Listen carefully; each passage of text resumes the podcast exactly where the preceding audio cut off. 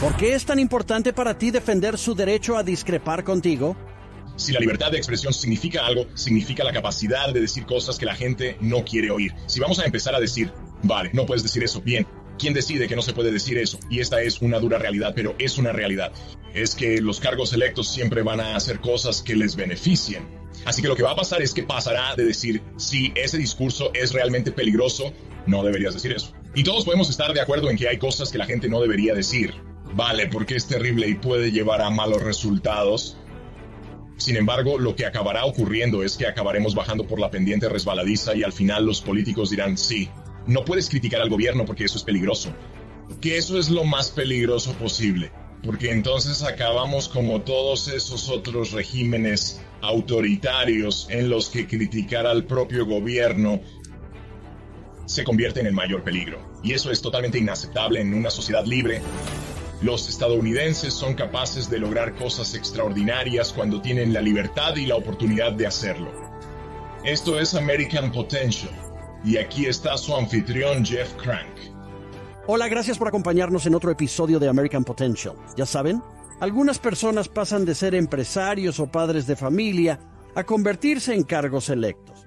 Pero el invitado de hoy pasó de ser un nombre conocido a ser elegido alcalde de un condado de Tennessee. Nuestro invitado tiene una mezcla única de talento y experiencias que ha sabido aportar a su papel de alcalde del condado.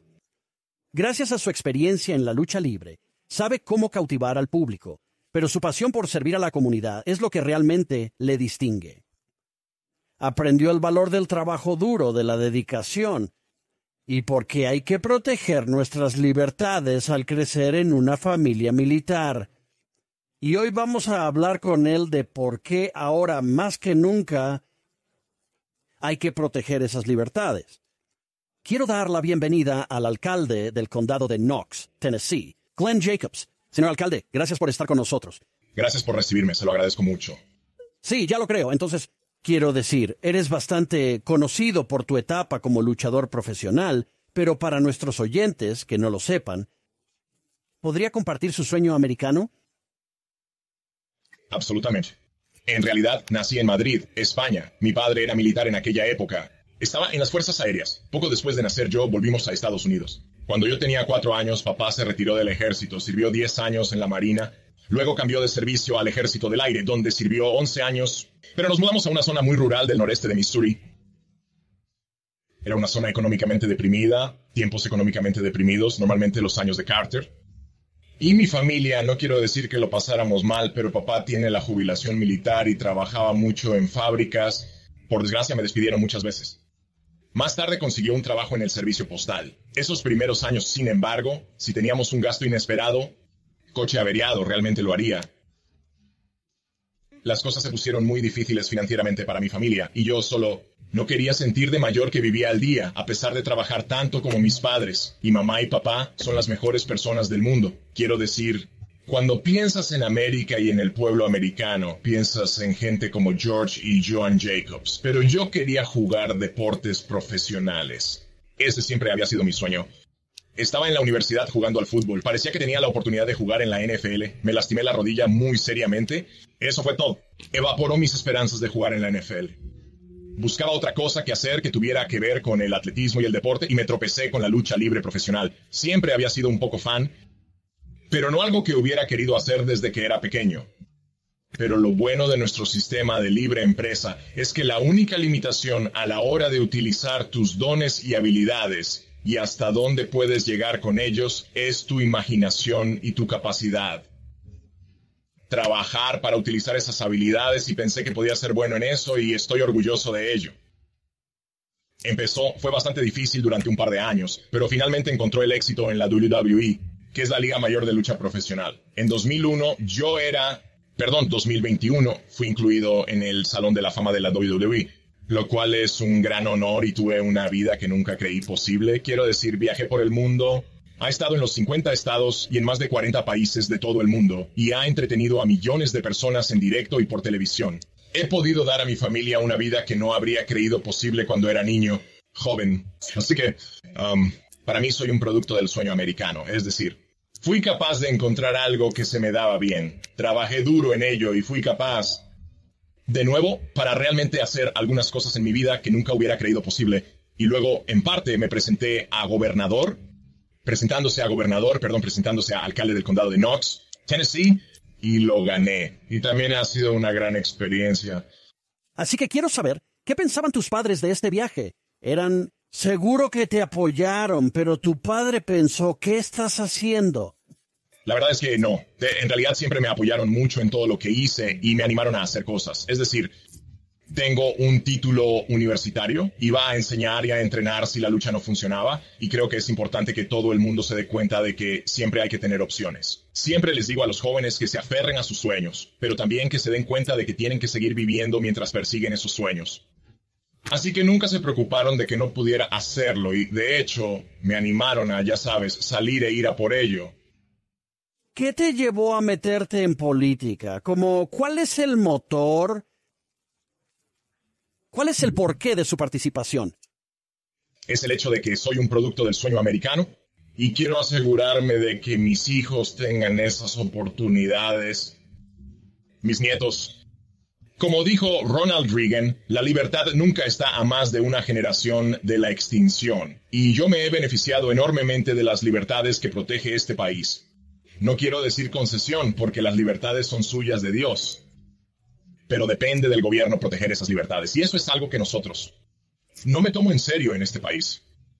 Pero es hora de que desaparezca y desgraciadamente lo ha sido durante bastante tiempo. Y para mí era una forma de hacer lo que pudiera para asegurarme de que la gente a la que quiero y en realidad todo el mundo pueda vivir la vida que quiere crear. Eso es lo que realmente es el sueño americano, es la libertad de utilizar tus dones para crear la vida que quieres vivir. ¿Y sabes, mi esposa es militar?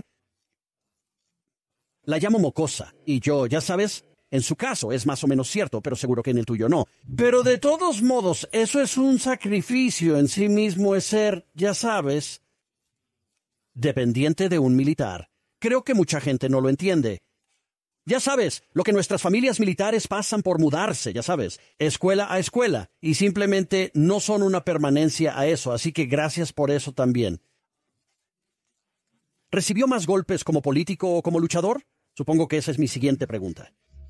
Son diferentes. La lucha libre obviamente recibes muchos abusos físicos. En política recibes muchos insultos. Así que realmente depende de lo que te guste que preferiría un castigo de recuperación. Pero creo que lo que todo el mundo debe tener en cuenta es, y esto es lo que le digo a mi mujer, que ella es mucho más sensible que yo. Y creo que ese es el caso de la mayoría de los cargos electos. Es que incluso ahora la gente sigue reaccionando a una persona percibida. ¿Vale? La gente que me critica en muchos casos nunca me ha conocido. No tiene ni idea de por qué pienso como pienso, a pesar de que intento explicárselo. Y francamente es como la lucha libre, porque no importa que ahora somos tan partidistas que no va a importar. Vale, si son demócratas, resulta que soy republicano, pero si son demócratas, me van a criticar, pase lo que pase. Y entonces, por supuesto, tienes algunas personas de tu lado que francamente quieren tu posición, ¿ok? O creen que no tienen suficiente influencia. Y es triste porque en muchos casos todo se reduce al poder y a quién quiere estar en el poder. Pero así son las cosas, por desgracia. Pero como le expliqué a mi mujer, es, es, no puedes coger a una persona porque realmente no se trata de ti. Es solo reaccionar a o diciendo cosas sobre lo que perciben o lo que creen que eres. Sí. Bueno, y queremos hablar de libertad de expresión, ¿cierto? Y, y esto, esta maravillosa primera enmienda que tenemos en los Estados Unidos, que como usted, como usted ha señalado correctamente, garantiza que el gobierno no interfiera con nuestros derechos divinos a la libertad de expresión y las otras cosas que se conceden en la primera enmienda, las otras libertades.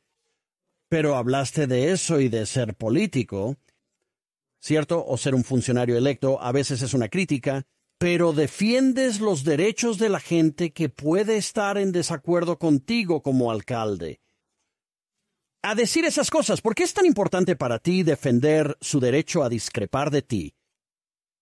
Creo que fue George Orwell quien dijo, puede que no lo haya sido, pero en fin, que si la libertad de expresión significa algo, significa la capacidad de decir cosas que la gente no quiere oír. Y la cuestión es, si vamos a empezar a decir, vale, no se puede decir eso, bueno, ¿quién decide que no se puede decir eso? Ya sabes, y hay cosas, la gente dice cosas que encuentro ofensivas y, ya sabes, solo que no deberían decir. Pero el problema es quién va a vigilar a los vigilantes y cuando empezamos a hablar de cosas como la censura y todo eso, uh, invariablemente se remonta a la ventaja política. Y vimos esto durante la pandemia de COVID-19 con los medios sociales.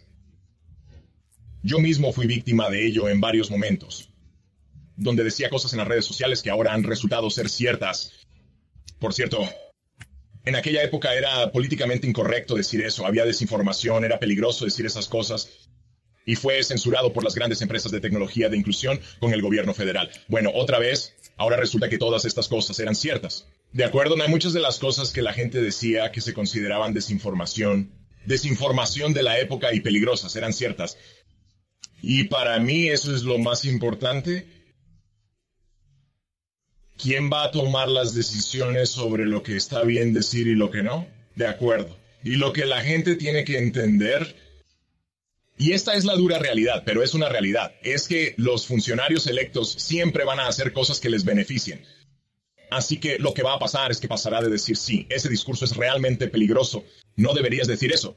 Y todos podemos estar de acuerdo, de acuerdo. Tal vez hay algunas cosas que la gente no debe decir bien porque es terrible y podría llevar a algunos malos resultados. Sin embargo, lo que acabará ocurriendo es que acabaremos bajando por la pendiente resbaladiza y al final los políticos dirán, sí, no puedes criticar al gobierno porque eso es peligroso, es lo más peligroso posible porque entonces acabamos como la Unión Soviética o todos esos otros regímenes autoritarios en los que criticar al propio gobierno se convierte en el mayor peligro y eso es completamente inaceptable en una sociedad libre. Bueno, ese es realmente el peligro que nuestros padres fundadores también vieron. Es que el gobierno no debe elegir a los ganadores y perdedores. Y lo que usted sabe ¿Qué es un discurso preciso? Quiero decir, usted habló de algunas de las cosas que estaban sucediendo durante COVID. Ya sabes, ¿por qué el gobierno tiene que decidir lo que es exacto o inexacto para nuestros padres fundadores? Ellos no creían que el gobierno tuviera esa autoridad para hacerlo. Y eso es realmente a lo que esto se reduce, uh, ¿verdad? Cierto, así es. Y como estaba diciendo, si las grandes tecnológicas quieren censurar a la gente, de acuerdo, es su prerrogativa. Si están en plataformas privadas, si las poseen. El problema es cuando descubres que el gobierno les está presionando para que lo hagan o que están en connivencia con el gobierno para hacerlo. Entonces eso se convierte en una violación de la primera enmienda porque se convierten de facto en brazos del gobierno. Ya sabes, es como mi casa. Si entras en mi casa y empiezas a insultarme, probablemente no te quedes mucho tiempo. Eh, de acuerdo, así son las cosas. Yo no haría eso, señor alcalde. Yo no haría eso, lo prometo. Pero, ya sabes, es diferente cuando estamos hablando de la plaza pública y estamos hablando de que el gobierno es el que está detrás de las escenas, tomar decisiones sobre lo que es discurso aceptable y lo que no lo es, especialmente cuando se trata de discurso político, ¿de acuerdo? Y eso es lo más importante. Muchas veces nos ensarzamos en discusiones culturales y también lo entiendo, y a veces tienen implicaciones en el aspecto político. El discurso político debe protegerse, aunque se trate de cosas que quizá no queramos oír. Sí, ya sabes, eh, y quiero profundizar un poco en el punto que has señalado, que no es aceptable, según la primera enmienda, que el gobierno colabore o dirija a estas empresas de medios sociales. Y hemos tenido casos judiciales, y tribunal tras tribunal hasta ahora han dicho que el gobierno se extralimitó al hacer eso. Pero señalas con razón que si una empresa de medios sociales quiere decir, oye, solo vamos a permitir estas cosas en nuestra plataforma, que el gobierno intervenga y diga, no, tenéis que permitir otras cosas, también sería una violación de la libertad de expresión ¿verdad? Para el gobierno exigir que una entidad privada como Facebook o alguien sea capaz de hacer eso. Resulta que piensan que deben hacerlo en el tradiciones de libertad de expresión y de una sociedad libre y abierta, pero usted hace un punto muy importante, y que es donde el gobierno cruzó la línea y violó la primera enmienda. En su opinión derecho, es cuando estaban dirigiendo las empresas de medios sociales para hacer eso. Eh, la cosa se complica porque algunas de estas empresas buscan financiación en algunos casos puedes ver cómo las agencias de inteligencia las están utilizando para hacer campañas en el extranjero y ese tipo de cosas. Así que se hace más difícil porque literalmente se están convirtiendo en brazos del gobierno federal. Y para mí esa es la, ese es un tema totalmente distinto. El hecho de que el gobierno gaste todo este dinero haciendo cosas que no debería hacer y desde luego esa es una de ellas. Pero en el contexto de lo que estás hablando exactamente, el gobierno no debería decírselo. Lo que no se puede decir, lo que la gente puede decir, debería depender de las propias plataformas. Y también debemos animar en la medida de lo posible, fomentar la competencia. Y lo hemos visto con algunas de las nuevas plataformas que han aparecido. Y luego, por supuesto, lo que pasó con Parler fue que se confabularon para cerrar Parler. Una vez más, que es completamente, ya sabes, completamente fuera de lugar. Nunca deberían haber hecho cosas así. Y espero que al salir de COVID la gente se dé cuenta de que las cosas que ocurrieron en COVID no fueron políticamente únicas en ese momento. De acuerdo, estas son cosas que el gobierno siempre va a querer hacer porque el gobierno siempre quiere suprimir la disidencia y eso es lo que vimos durante la pandemia y lo hicieron consiguiendo que las empresas de medios sociales censuraran la libertad de expresión en sus plataformas. Hablemos un poco de la tolerancia en la libertad de expresión y de lo importante que es en la sociedad es fácil estar a favor de la libertad de expresión. Tú y yo parece que coincidimos políticamente en muchos temas. Sería fácil para mí decir, bueno, yo, ya sabes, debería haberlo hecho. El alcalde debería tener libertad de expresión. Es mucho más difícil que la gente tolere discursos con los que no está de acuerdo. Pero ese es realmente el sentido de la primera enmienda. Hablamos de esa tolerancia que todos debemos tener. Bueno, es que no tienes que estar de acuerdo con lo que dice la gente y ya sabes, puedes manifestar enérgicamente tu oposición. Y luego la gente también tiene que entender, sin embargo, que cuando dicen cosas, puede haber consecuencias por ello. Y no me refiero a la violencia física, sino a que puede que no quieras relacionarte con esas personas. Puede que no consigas trabajo por algunas cosas que dijiste en las redes sociales. Quiero decir, cuando trabajaba en el sector privado, investigábamos las redes sociales de la gente y cosas por el estilo, básicamente para ver, ya sabes, oye, qué están diciendo y es alguien a quien no querríamos contratar por esa razón. Y creo que es perfectamente legítimo.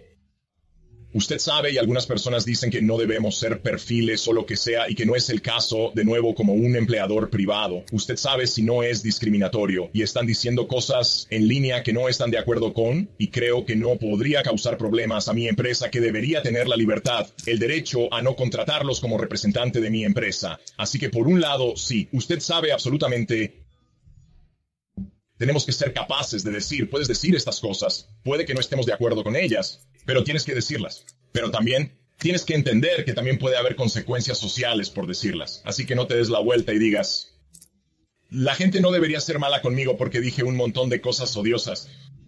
Bueno, hay una diferencia entre para mí, hay una diferencia entre tolerancia y aceptación. Eres libre de decirlo, pero también tienes que darte cuenta de que puede haber consecuencias por decirlo. Sí, los hay. Ya sabes, estas cosas que creo que la primera enmienda pretendía proteger, a veces son temas difíciles y son cosas con las que no estamos de acuerdo. Son cosas políticas. Quiero decir, a menudo digo a la gente, mira, no es un gran debate que deba ser protegido por la primera enmienda sobre si a alguien le gusta el brócoli o las espinacas. Eso es solo una especie de preferencia personal, ¿verdad? A nadie le importa. Nos importa la libertad religiosa. Sí nos importa ya sabes, la política y nuestra fe y cosas así. Así que esos temas difíciles son realmente importantes. Y creo que a veces todos oímos el dicho, bueno, no hables de religión ni de política. Creo que es algo malo, creo que deberíamos hablar de esas cosas. Deberíamos ser tolerantes con las opiniones de los demás al respecto. Pero esas son realmente las cuestiones importantes que la libertad de expresión y la primera enmienda estaba allí para proteger. ¿Estoy en lo cierto? Absolutamente. El objetivo de la primera enmienda es proteger el discurso político impopular. ¿De acuerdo? Simplemente lo es. Y ya sabes que llega a ser muy incómodo porque obviamente hay algunas cosas que todos nosotros... Creo que estaríamos de acuerdo en que es terrible decir eso. Pero también tenemos que decir, vale, pero ya sabes, sí. Si la gente no dice esas cosas, vale, o si no se les permite decir esas cosas, una de las cuestiones es que esas ideas nunca llegarán a la luz del día, siempre estarán ocultas en las sombras. La gente seguirá oyéndolos, la gente seguirá escuchándolos, Y la forma de demostrar que una idea es mala, la forma de entrar, soy muy partidario de la transparencia gubernamental, porque la forma de exponer la corrupción es sacarla a la luz para que todo el mundo pueda verla, ¿de acuerdo? Y es lo mismo con ideas malas y terribles. Muchas veces lo que ocurre es que circulan clandestinamente y nadie las denuncia hasta que de repente es demasiado tarde. Mientras que si están ahí fuera, todos podemos señalar y decir, que es una idea terrible y esta es la razón, ¿de acuerdo? No puedes hacerlo si no es así.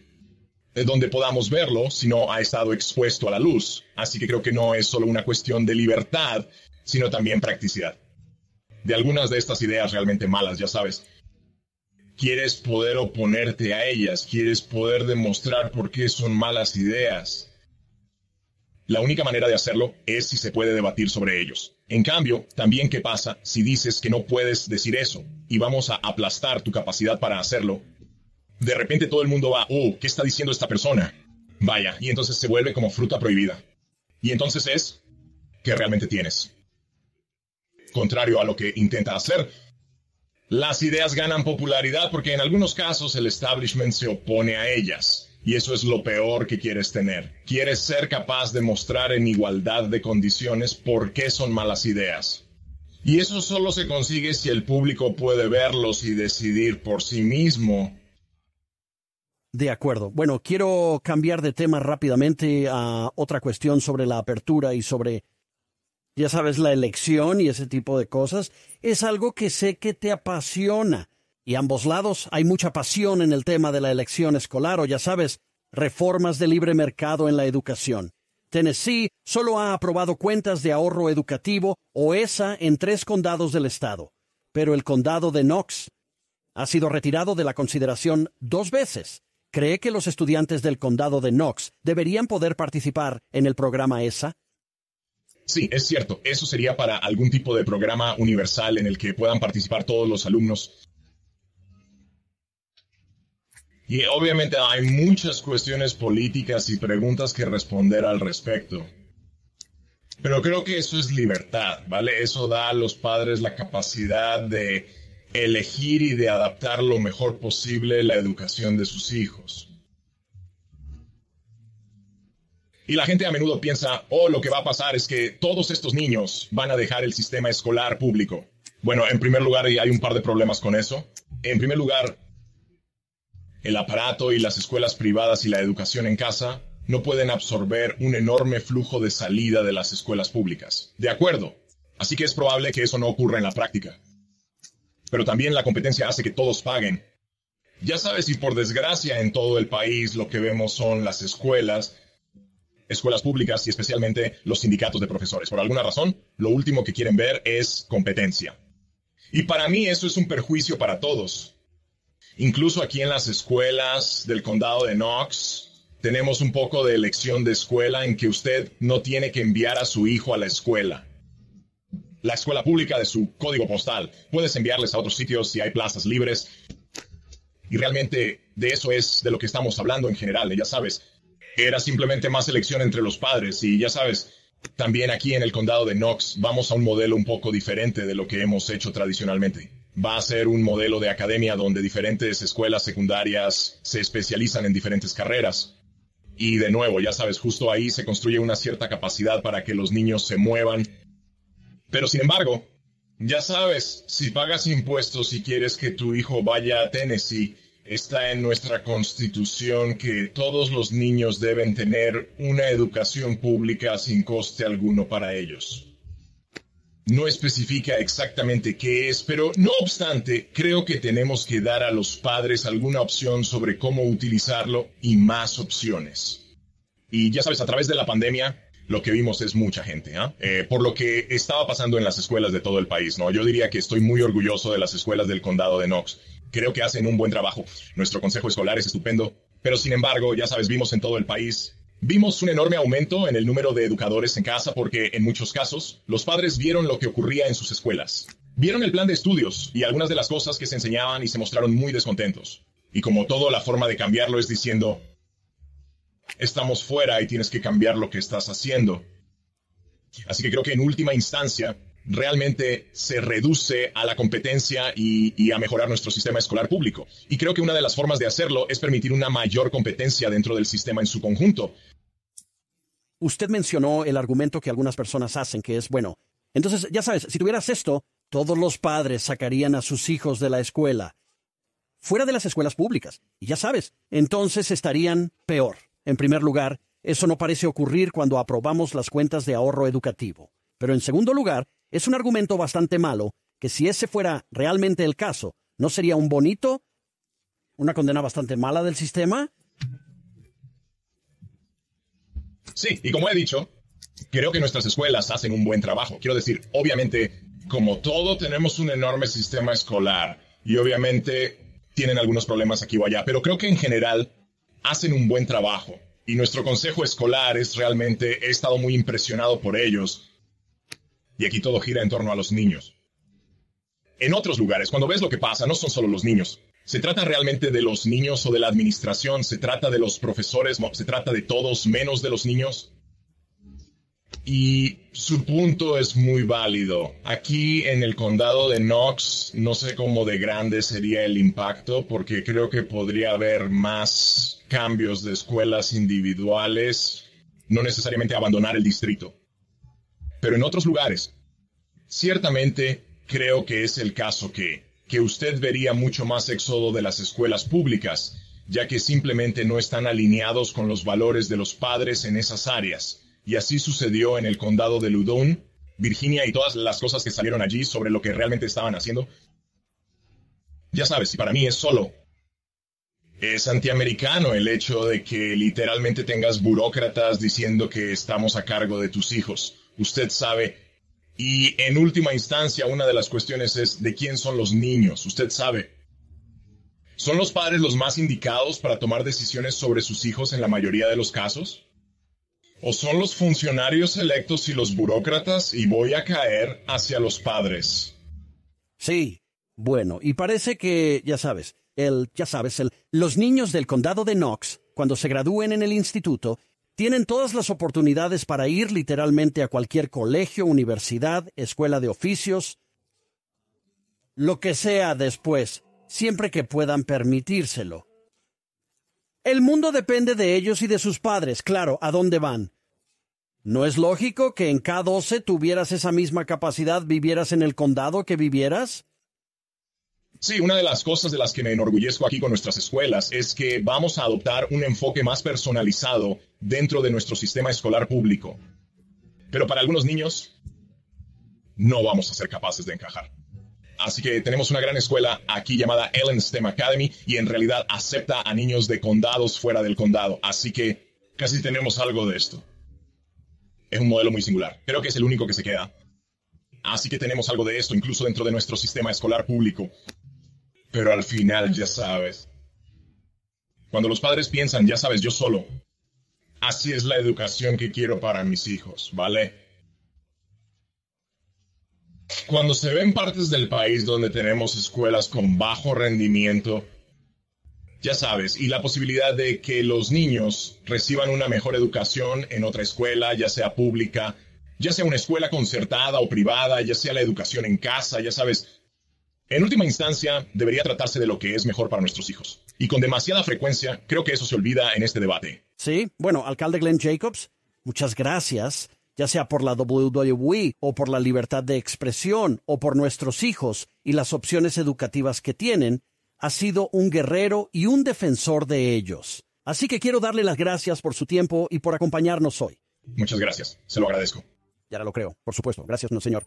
Y escucha, Glenn Jacobs. Necesitamos más gente como Glenn Jacobs, un gran defensor de la política. Necesitamos más como él defendiendo la libertad. Tú también tienes que dar un paso al frente. Lo sé, la libertad se da fácilmente por sentada. No la des por sentada. Sal ahí fuera, defiende la libertad, defiende la libertad. Gracias por acompañarnos. Gracias por escuchar American Potential. Puede escuchar más historias de estadounidenses que trabajan cada día para ampliar la libertad y las oportunidades en sus comunidades visitando americanpotential.com.